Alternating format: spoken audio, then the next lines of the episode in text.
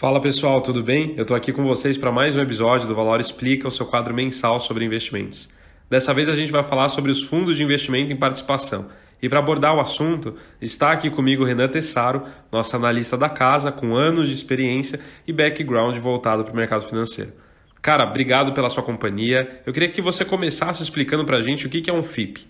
Fala, Arion. Tudo bem? Bom, vamos lá. É, Para eu responder essa sua pergunta, eu vou dividir ela em duas etapas, tá? A primeira delas eu vou falar um pouquinho no que, que o fundo investe e a segunda delas eu vou falar um pouquinho da característica do fundo, tá bom? Então, o FIP é um fundo de investimento em participações, ele compra a participação de uma empresa, tá?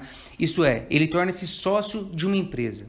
Tá? Para pegar um paralelo aqui, é, eu vou fazer o seguinte: quando é, a, pessoas físicas vão lá na bolsa de valores, né, ela vai comprar uma empresa com, com, com a seguinte expectativa, né? Poxa, aquela empresa ela vai crescer, ela vai trazer maiores retornos, ela vai ter pegar maior mercado e naturalmente as ações daquela empresa vão, vão, vão crescer, né? Vão ficar mais caras, né? Vão ter uma valorização dessas ações. O FIP é a mesma coisa, só que ele geralmente ele compra empresas fechadas, pequenas, e ele espera o período de maturação, quer dizer, ele espera o crescimento daquela empresa para ele vender ela daqui a alguns anos, né?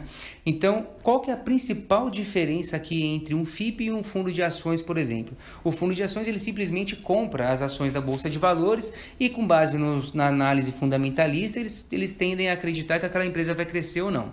O FIP também, usando de, de suas análises, uh, ele compra ação de empresa fechada, né? são empresas ainda, pode ser que sejam empresas pequenas, por exemplo, startups, compra ação dessas empresas e ele coloca, uh, ele tem influência nessa empresa. O, o FIP ele tem, a, a, ele tem a obrigação de influenciar, por exemplo, com uma indicação no membro de conselho de administração dessa companhia, a administração da empresa. Isso tudo com o objetivo de fazer, de fazer e ajudar a empresa a melhorar seus negócios, a melhorar seu produto, a crescer e lá na frente colher os frutos dessa empresa com uma possível venda dessas ações, seja para um terceiro, seja para seja fazendo um IPO, Tá? E aí é o momento em que o fundo, geralmente o FIP ele sai. Geralmente os FIPs eles saem ah, quando a empresa eh, faz o IPO na bolsa de valores e ele tem o seu dinheiro de volta e aí tem o dinheiro ah, retornando aos cotistas, por exemplo. Tá? A segunda parte eu vou falar um pouquinho sobre o fundo.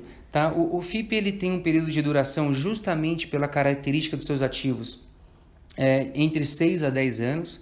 Uh, não é um fundo em que os cotistas conseguem resgatar a todo momento, então, diferente de um fundo de ações, ele precisa esperar o período de desinvestimento do fundo. Supondo que o fundo, aqui eu vou dar um exemplo, tá? Supondo que o fundo tenha 10 anos de duração. Uh, geralmente são divididos em duas partes. A primeira parte, os primeiros 5 anos, é o período de investimento. Então, o gestor usa aquele recurso para fazer os investimentos nas empresas e colocar uma pessoa lá para ajudar a empresa a crescer. Os próximos os outros cinco anos já é chamado de período de desinvestimento. É o momento em que ah, o fundo começa a trabalhar nas empresas que ele já investiu para prepará-las para uma venda, ou venda da sua participação, ou prepará-las ela em quesito de governança corporativa, por exemplo, para colocar é, a, essa empresa na, na bolsa de valores e fazer o IPO dela. E lá na bolsa de valores ele faz o desinvestimento dessa empresa. Tá? Uh, o fundo geralmente ele é, ele é sob forma de condomínio fechado, tá? Então mais uma vez não é possível o investidor é, sair a todo momento e nem entrar a todo momento. É geralmente fechado um grupo de investidores. Existem alguns FIPS que são é, exceções, que têm suas cotações em bolsa de valores, tá? É, é, raridade. E existe uma outra possibilidade, caso o investidor queira sair no meio do caminho, que seria o mercado secundário de cotas de FIP. Mas veja bem, esse mercado é muito restrito e muito pequeno. Então, ah, não dá para garantir que o investidor vá conseguir no meio do caminho, tá? Fazer essa saída. Então, essa é a principal característica do FIP, tá bom? Tá, e vem cá, Tessaro, que tipo de investidores podem alocar em um FIP? É, Arion, é, os CIPs são destinados a investidores qualificados, tá? É, é, importante colocar que, mesmo no mercado secundário, que eu falei um pouquinho na primeira resposta, é, mesmo que ele queira sair no mercado secundário, só podem ser transacionados as cotas do fundo entre investidores qualificados, tá bom? Então, um investidor qualificado entra no fundo, ele pode vender essas cotas para outro investidor qualificado, tá? Acho que é importante aqui falar um pouquinho, o, o, o FIP, ele tem a classificação dele do imposto de renda é parecida com a do fundo de renda variável, tá? Então, portanto, uh, são 15% uh, ah, do ganho oferido, que é o valor do imposto de renda uh, do fundo, tá bom? E me fala também, Tessaro, por favor, quais que são os principais benefícios com esse tipo de investimento?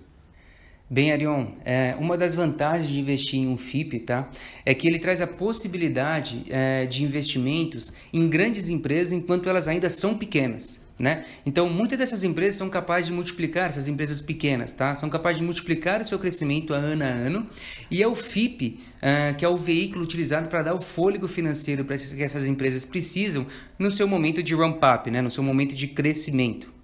Ok, e tem espaço, Tessaro, para oportunidades como essa no mercado? Muito, Arion. Falando, por exemplo, tá? só de um universo de startups, atualmente no Brasil são 13 mil startups tá bom? Uh, as startups, elas são empresas pequenas e que precisam de capital para crescimento. Elas realmente precisam investir em tecnologia, investir em pessoas, investir em equipamentos para conseguir uh, crescer. Então, uh, o FIP seria o mecanismo utilizado para essas empresas para que elas, para que elas possam crescer e possam, enfim, fazer é, ter ganhos futuros, tá? ter resultados futuros. Tá? É um mercado em plena expansão, muito propiciado pelo momento tecnológico que a gente vive e as dores de todos os setores e, e, e segmentos uh, de todos os mercados. Né? Quer dizer, essas startups se propõem a resolver esses problemas complexos uh, de maneira simples. Tá bom? Então, uh, oportunidade para esse tipo, acho que no Brasil e no mundo não faltam, tá? Só mais uma vez, no Brasil são 13 mil startups uh, e aí muitas delas precisam de capital para crescimento. Perfeito, obrigado aí pela sua disposição, Tessaro. É isso aí então, pessoal. Se vocês tiverem dúvidas ou sugestões, estamos disponíveis em todas as nossas redes sociais e no próximo mês tem mais. Obrigado.